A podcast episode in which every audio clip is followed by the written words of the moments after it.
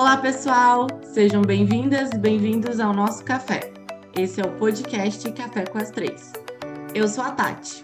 Eu sou a Adriane. E eu sou a Paula. Peguem suas xícaras e vamos começar.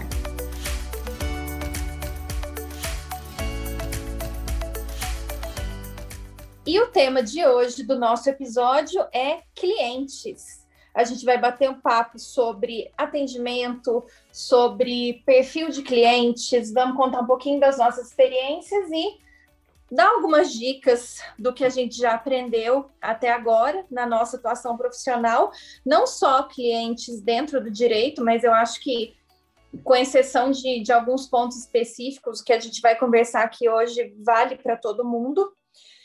E para começar nosso papo, a gente vai falar um pouquinho sobre perfil de cliente.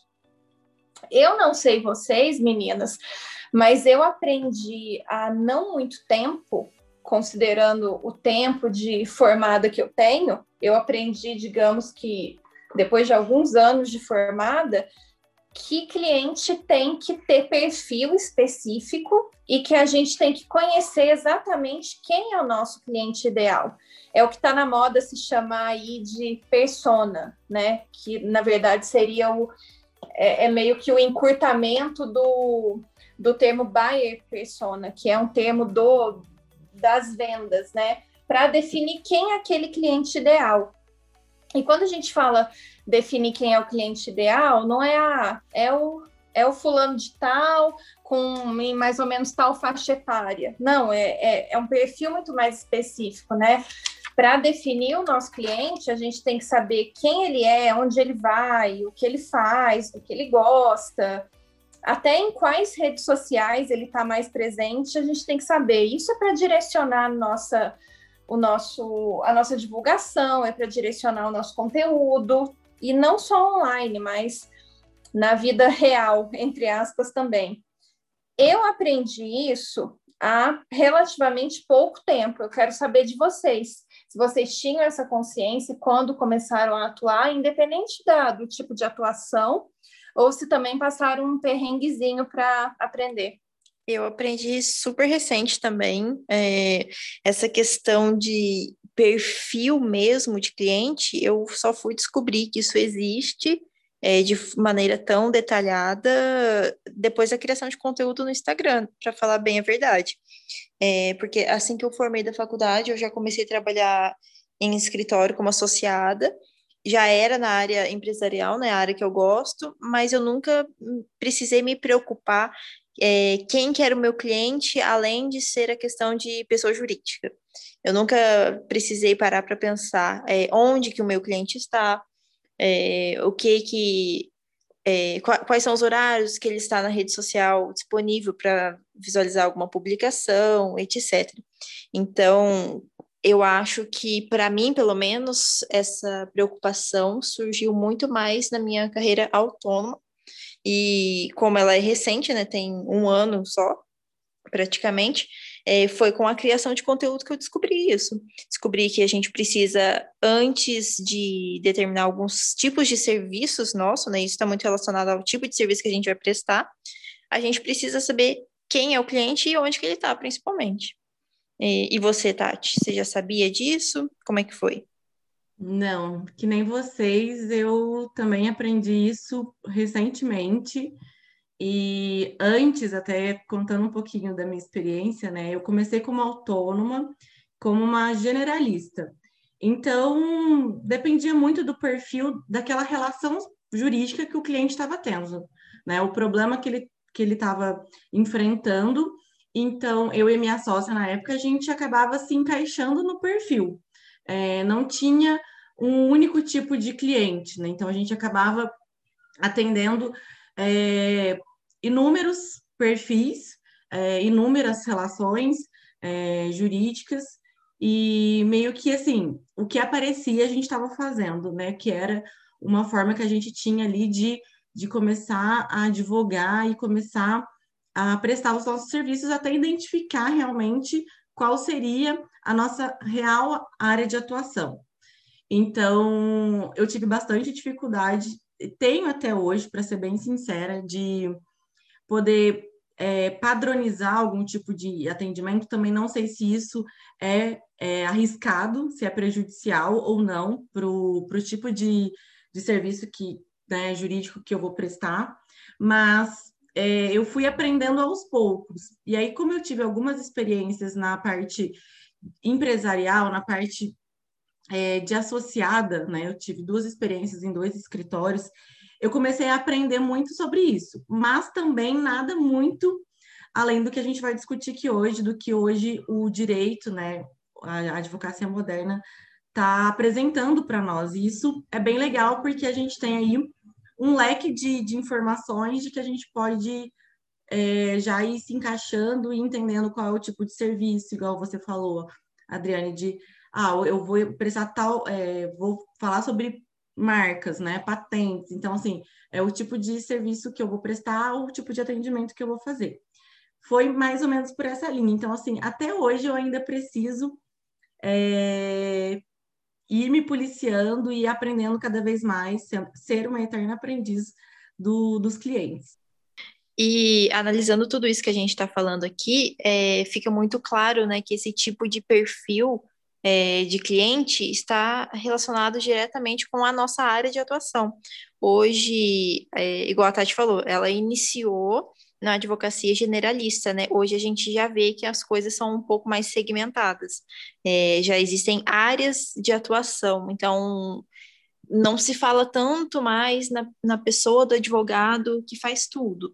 Então, hoje, para você ter uma noção de quem é o seu cliente, qual o perfil que ele vai se adequar, você precisa primeiro analisar qual serviço você quer prestar, e isso definir ali, se você ainda não tiver definido, aí é uma outra questão, você precisa primeiramente pontuar a sua área de atuação, é, de acordo com.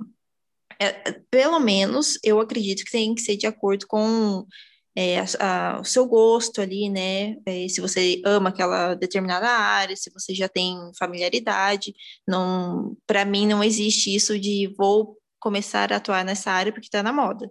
Que uma hora você vai se frustrar, vai achar que, ah, por que, que eu fui fazer isso? Segui o fluxo aqui com todo mundo e o negócio era insuportável, era a área mais chata que existe. Ou então, ah, então, tal área da dinheiro, né? É, isso não existe, gente. Eu acho que pior do que está na moda é, ah, essa área dá dinheiro. Você precisa estar tá disposto ao ônus que aquela área vai te trazer, né? Então não adianta você ir só pensando no bem bom daquela área, se vai trazer dinheiro ou não, se você não está disposto a passar pelos perrengues que ela precisa, né? Digamos assim. Então, esse é o ponto principal, porque isso vai fazer com que você saiba direcionar é, postagens, por exemplo, no mundo virtual, né? Direcionamento ali na, na questão de, de estratégia mesmo de marketing. Eu, por exemplo, atuo na área empresarial, especificamente com propriedade intelectual. Então, o que eu quero atrair são clientes, geralmente pessoas jurídicas, mas eu, já, eu entendo que também que uma marca ela pode ser de pessoa física, é, inventores, né, é, no ramo de patente também são pessoas físicas, então eu sei que, querendo ou não, eu vou atrair esses clientes. Então, eu preciso direcionar esses meus serviços para que chegue para esse perfil também. Então, a partir daí, eu já preciso saber é, onde esse meu, esse meu cliente está, se quem tem uma marca para registrar vai estar tá, vai tá no Instagram, vai ter uma loja de roupa no Instagram, é por lá que eu preciso atrair, é, é fisicamente, é no Google. Então, essas são perguntas que a gente precisa fazer de acordo com o nosso perfil. É, vamos supor, alguém que atue com previdenciário. Assim, faz sentido você estar no Google para a pessoa meio que descobrir onde que é o seu endereço, né? Mas eu vejo muito mais, pelo menos naquela questão tradicional previdenciária, de que os seus clientes eles precisam de um espaço físico para se direcionar, né? Geralmente é, são pessoas de idade mais avançada que gostam de ter um, um atendimento ali personalizado para eles, é, físico. Então, eles vão precisar de um endereço. Você simplesmente ter um Instagram para captar essas pessoas talvez não seja tão interessante. É, isso na advocacia, repito, é previdenciária tradicional.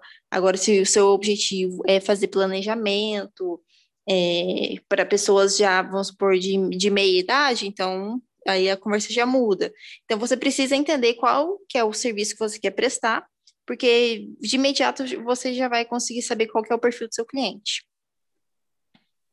Essa dica de ter a sua área e o seu a sua forma de atendimento bem definidas seleciona muito seleciona muito o seu perfil de cliente e daí você pode passar para o segundo passo, né, de entender quem é a pessoa que que está disposta ou que precisa do seu produto ou do seu serviço, né? Serviço falando da advocacia, mas é, genericamente. É, até entender em qual rede social essa pessoa vai estar tá mais presente é importante. Porque às vezes você está lá, ah, vou divulgar meu produto no Instagram, está se matando no Instagram, mas o, o seu potencial cliente está no Facebook, sabe? Esse tipo de coisa. Então, eu acho que que às vezes a gente empaca um pouco em certas questões na carreira por não ter alguns conhecimentos prévios. E esse é o clássico tipo de coisa que a faculdade não ensina e que faz muita falta, porque a gente tem que aprender sozinho depois e aprender no perrengue, né? É, então, eu acho que é por aí. Eu acho que quanto mais a gente fala sobre isso, acho bacana que esses conhecimentos estejam mais populares, que essa visão interdisciplinar do, do, do, direito mesmo, né? Porque hoje é difícil encontrar quem não saiba, principalmente com a popularização dos perfis jurídicos, né, e do, da presença forte dos advogados no, no digital, é difícil quem não saiba, quem está estudando, né, quem não saiba que as habilidades que a gente precisa para desenvolver uma carreira vão muito além do conhecimento técnico, né? Inclusive, a gente tem um episódio que fala só sobre habilidades além do direito. Mas eu acho que é por aí. Agora, é, vocês comentaram, né? A Tati comentou sobre como ela começou é, atuação e os atendimentos quando ela começou a advogar como autônoma no escritório dela. Adriane, você disse que né, você se formou e já entrou no escritório, então você não precisa se preocupar com essa coisa do perfil do cliente. Mas e falando de atendimento, você sabia atender um cliente? Alguém te ensinou como que você fazia uma reunião? É, você tinha algum script de atendimento? Como é que era isso? Porque vou dar o meu exemplo. Eu nunca passei muito perrengue com essa questão de atendimento, porque quando eu fiz estágio, um dos meus estágios foi no setor de atermação do juizado especial. E lá eu meio que fazia o papel de advogada. Então, eu fazia o primeiro atendimento, eu fazia uma triagem, depois eu atendia o cliente, eu ouvia o caso, eu selecionava documento, eu solicitava documento. Então, ali eu ganhei uma certa desenvoltura em relação a atendimento. Depois eu só precisei adaptar, dependendo da, da área e do, do perfil, do tipo do cliente. É, então, eu não passei aperto com isso. E para você, como é que foi? Então, para mim, é, lembrando pessoal, né, que você era minha chefe no escritório que a gente trabalhou junto, é, eu lembro quando eu fui atender um dos primeiros clientes, eu achei que eu fosse até passar mal, né? Fosse ter um, um treco. E era uma coisa simples, era só uma conversa com o cliente, ele nem estava com um problema. Era só para saber se estava tudo certo, é, se ele tinha alguma demanda oculta, isso somente na área de recuperação de ativos, né? Então, eu lembro que você me passou, falou assim, olha, pergunta mais ou menos isso, pergunta se ele vende, recebe bastante cheque, ou se ele recebe tudo no cartão, é, se ele tem problema com inadimplência, etc. Então, eu, fui, eu lembro que eu fui anotando tudo, o cliente não. chegou. Você não lembra disso? Não. Ah, é que a gente não pode falar o cliente aqui, mas depois em off a gente comenta. Mas tá. é, era um cliente que não tinha demanda nenhuma. No backstage a gente comenta. Eu lembro que era um cliente que não tinha demanda nenhuma, era só uma questão de mostrar para o cliente que o escritório estava à disposição, né? Prestando o serviço ali. É, mas eu lembro que eu fiquei super nervosa. Fui com um checklistzinho assim para saber: o cliente recebe cheque ou não recebe? Ele passa todas as vendas no cartão, não passa. Ele está com problema ali de, de estoque, de devolução, etc. E, e depois disso, é, eu cheguei a atender alguns clientes sozinha no escritório, é, nesse escritório que eu trabalhava como associada, sozinha mesmo, no departamento que eu atuava. Então, eu senti que era um pouco mais tranquilo, porque era uma área que eu, não que eu não dominasse recuperação de créditos, mas é, como eu acho que na minha cabeça, como você era coordenadora, eu ficava pensando, bom, eu preciso ter todas as informações caso é, a doutora Paula me, me solicite, né? Então, não posso deixar passar nenhum, nenhuma falhinha aqui no atendimento do cliente, porque depois, se eu precisar elaborar a petição aqui, e tiver faltando informação, eu vou ter que ficar ligando para o cliente toda hora, isso é uma chatice, né? Uh, o nosso atendimento ao cliente ele tem que ser completo para a gente minimizar essas ligações é, para o cliente, senão ele vai achar que ah, não precisava nem ter feito a reunião. Mas depois, nessas áreas que eu atuava com, com maior é, autonomia, eu já sabia o que, que eu ia precisar, o que, que eu não ia precisar, então, eu sabia já direcionar quais eram as perguntas que eu precisava fazer, e dependendo da resposta do cliente, eu já sabia onde que isso ia chegar, sabe? Mas em nenhum dos momentos eu determinei ali, desenvolvi algum script, algum formulário de atendimento. Foi mais no, no fluxo ali. Hoje já é diferente. Como que você faz hoje? Agora como? Então, é, hoje depende muito, aí é que tá, depende do cliente que eu estou atendendo e da demanda. É, principalmente acontece isso com patente. A gente geralmente encaminha um formulário para o cliente preencher antes da reunião. Então, a gente pergunta sobre isso tudo com sigilo, claro, né? A gente pergunta sobre é, qual que é o, a, a atividade inventiva dele, é, se já teve publicação ou não, é, é, é, essas são as perguntas mais é, frequentes que a gente coloca no formulário. Às vezes, para contratos também, para depois não ficar um contrato, depois da elaboração, o cliente fala assim: ah, mas não era isso que estava previsto. É, não era isso que eu queria no contrato. E isso também diminui um pouco o número de idas e vindas de uma revisão contratual. Já, já ajuda também. É, a gente faz um formuláriozinho no, no Outlook mesmo que a gente tem aqui. Então, isso eu acho que é uma boa, mas não para um atendimento genérico ali com o cliente, vai depender da demanda do meu cliente.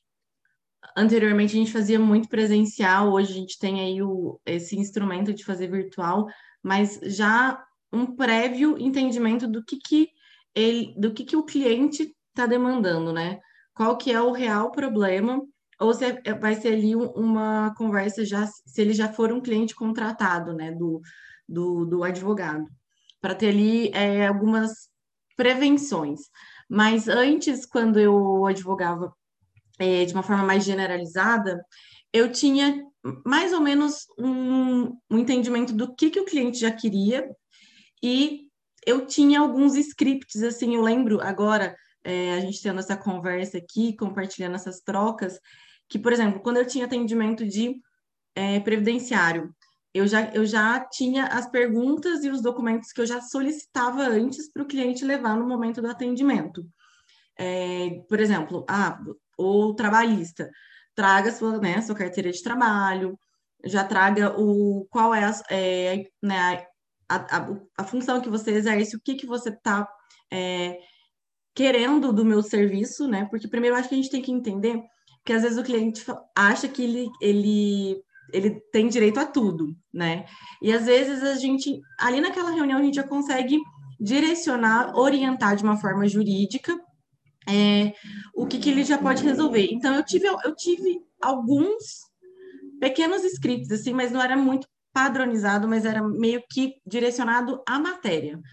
No trabalhista, no previdenciário, e eu, eu até atuei na área penal, e eu fazia assim, eu a pessoa já ia me contando, é, se fosse a família, né, no caso, se fosse a pessoa já tivesse ali a sua liberdade restrita, né? Então, eu já colocava no Word e tudo que ia acontecendo, o Word já ia escrevendo. E aí eu pedia para a pessoa assinar tudo aquilo, uma, era um documento meio que informal, mas era uma verdade que eu tinha com o cliente, era como se ele falasse assim, olha, isso que eu te falei é uma verdade. Então, para ele entender que tipo não pode brincar muito com o nosso tempo e não pode brincar muito com as verdades que ele acredita ou cria na cabeça dele. Então foi isso foi me, me trazendo mais credibilidade e confiando mais e não eu não perdia muito tempo de fazer um novo contato com o cliente. Ah, mas é, você confirma isso? Então tipo assim, já tinha um documento assinado que ele já tinha as informações. Eu fui mais ou menos lineando a minha vida nesse sentido, né? Minha vida profissional e aí depois eu fui aprendendo outras e outras formas de atendimento. Eu acho que ter esse script de atendimento, que nada mais é do que um, um roteiro, um passo a passo, uma, uma regra para o como você atende, né? Eu acho que, dentre inúmeros benefícios, os principais são três. O primeiro é que ele otimiza o tempo. Você já começa aquela conversa sabendo Claro que, né, ainda mais se, se for um caso que tem uma história muito complexa, isso pode fugir um pouco do controle. Mas você já sabe as principais informações das quais você precisa, você sabe como conduzir aquilo, né? Não é uma conversa perdida. Então, acho que otimiza o tempo, organiza a informação, e aí entra naquilo que a Adriane comentou, que ela tinha medo de faltar informação, ter que ficar ligando para o cliente, ah, mas e tal coisa? Ah, mas e aquilo lá, como é que é mesmo? Eu acho isso terrível, porque dá uma impressão de desorganização para o cliente, né? E o script dá segurança, né? Dá segurança para o cliente. Ele fala: não, poxa, essa pessoa está entendendo o que eu preciso, ela é organizada com as informações, ela né, dá aquela sensação de que você vai conseguir lidar com aquilo da melhor forma. Então, eu acho que é fundamental por isso. Quem não, quem não tem, trate de elaborar e se você não sabia que precisa, já fique sabendo, porque eu realmente acho que faz muita diferença, principalmente quando é o primeiro contato com o cliente, né? Enfim, eu acho, acho fundamental. E até numa questão estratégica mesmo, de mostrar para o cliente que você está no controle da situação, né? É, se é um primeiro contato, o cliente está te perguntando sobre determinado serviço que você presta no meu exemplo, o registro de marca, que é, é, um serviço básico ali de passar informações, né? Eu já tenho toda uma ordem cronológica de informações que eu preciso passar para ele. Então, uhum. eu vou colocando cada informaçãozinha a, com o intuito de explicar para ele todo o procedimento, é, como funciona, o que, que ele vai precisar me encaminhar. E depois, se ficar alguma dúvida, ele me, me, pergunta, mas geralmente nem dúvida fica. Então, ele já consegue é, perceber que todo o procedimento sobre aquele serviço que ele está me perguntando eu domino. Então, isso é uma forma de, querendo ou não, você acabar passando um certo tipo de autoridade nesse primeiro contato com o seu cliente. Porque se ele te pergunta e você fica devolvendo com N perguntas, perguntas meio é, abertas demais, sem meio que chegar num, num final, né? só querendo trazer algumas informações extras ali do cliente e acabando de, é, demonstrando a sua insegurança, ele vai conseguir perceber que você está seguindo meio que um rumo, né? Você está perguntando algumas coisas, nem você sabe, por exemplo, no contencioso aí, nem você sabe que tipo de ação que você tem que distribuir para o caso do cliente, né? Então, eu acho que esse script é uma forma de você ir delimitando o seu cliente, mostrando que você tem controle sobre a situação que ele está te trazendo. Com certeza, com certeza. E lembrar também, gente, sempre que é, eu acho que a gente tem que se colocar no lugar do cliente, né? Eu faço muito isso, no sentido de falar, poxa, principalmente o cliente no direito, né? Porque por mais que não seja um cliente que tenha um processo, ainda que seja um, uma questão consultiva, uma questão mais simples, para ele é um problema. É, pode ser um problema maior ou menor, um problema mais ou menos urgente, mas para ele é um problema. O cliente no direito não nos procura porque ele está feliz. Ele nos procura porque ele tem um problema para resolver. Então já existe ali uma ansiedade, já existe um, né, uma preocupação. Então eu acho que é extremamente importante que a gente consiga passar essa segurança para o cliente, consiga se colocar no lugar dele, consiga é, e não é tomar as dores, né? Mas é realmente pensar, bom, como, como eu gostaria de ser atendido, né? Nessa situação, o que, que eu gostaria de ouvir, como que eu me sentiria seguro. Eu acho que essa é a maior, a maior dica de todas, é conseguir se colocar no lugar do outro, né? Ser é, é, como eu sempre digo, ser o tipo de profissional que você gostaria de que você gostaria que te atendesse né? Isso em tudo na vida, ser a pessoa que a gente gostaria que, que fossem conosco. E isso principalmente quando se trata de alguém que está te pagando para dar uma solução para um, uma aflição, né? Para um problema. Sim, e eu penso que é deixar tudo bem transparente para o cliente, é uma forma de, de demonstrar ali, é, porque sempre acontece comigo, principalmente agora que eu atuo muito na área do direito, do direito de família, que é a área que eu né, me especializei, que eu fiz a pós-graduação. Quem assistiu o episódio das pós-graduações já sabe disso. É, o quanto tempo vai durar, né, o contencioso, né, o, o desgaste. Então, eu gosto sempre de demonstrar é, uma aproximação da realidade, né, principalmente quando eu já tenho uma ação distribuída, como aquele juiz ele atua, qual é a forma de, de entendimento que ele tem de uma determinada demanda. É, e eu acho que isso é bem interessante e bem. Você acaba ficando muito próximo do seu cliente e a confiança que ele começa a ter em você vai se fortalecendo, né? Então, além de você passar uma credibilidade, né, com todo esse script que vocês falaram, que eu acho que isso já mostra um profissionalismo que diferencia, né, de outros profissionais que chegam assim despreparados.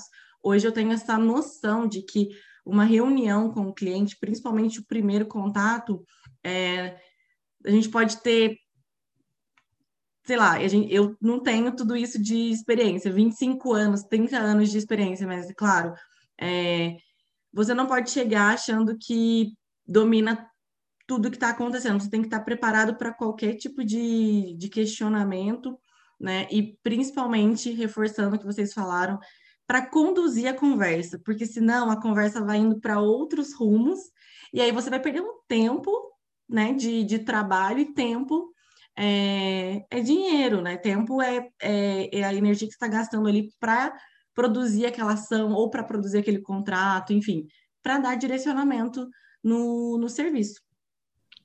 É, eu concordo com vocês duas. E, e para finalizar aqui, queria só deixar uma dica ainda que a gente esteja falando de script, né, de um roteiro de atendimento, não é para ser alguma coisa mecânica que vai demonstrar para o seu cliente que você não, não está ali de maneira sensível para o caso dele. É, para ele perceber que são mensagens automáticas, mensagens né, desinteressadas.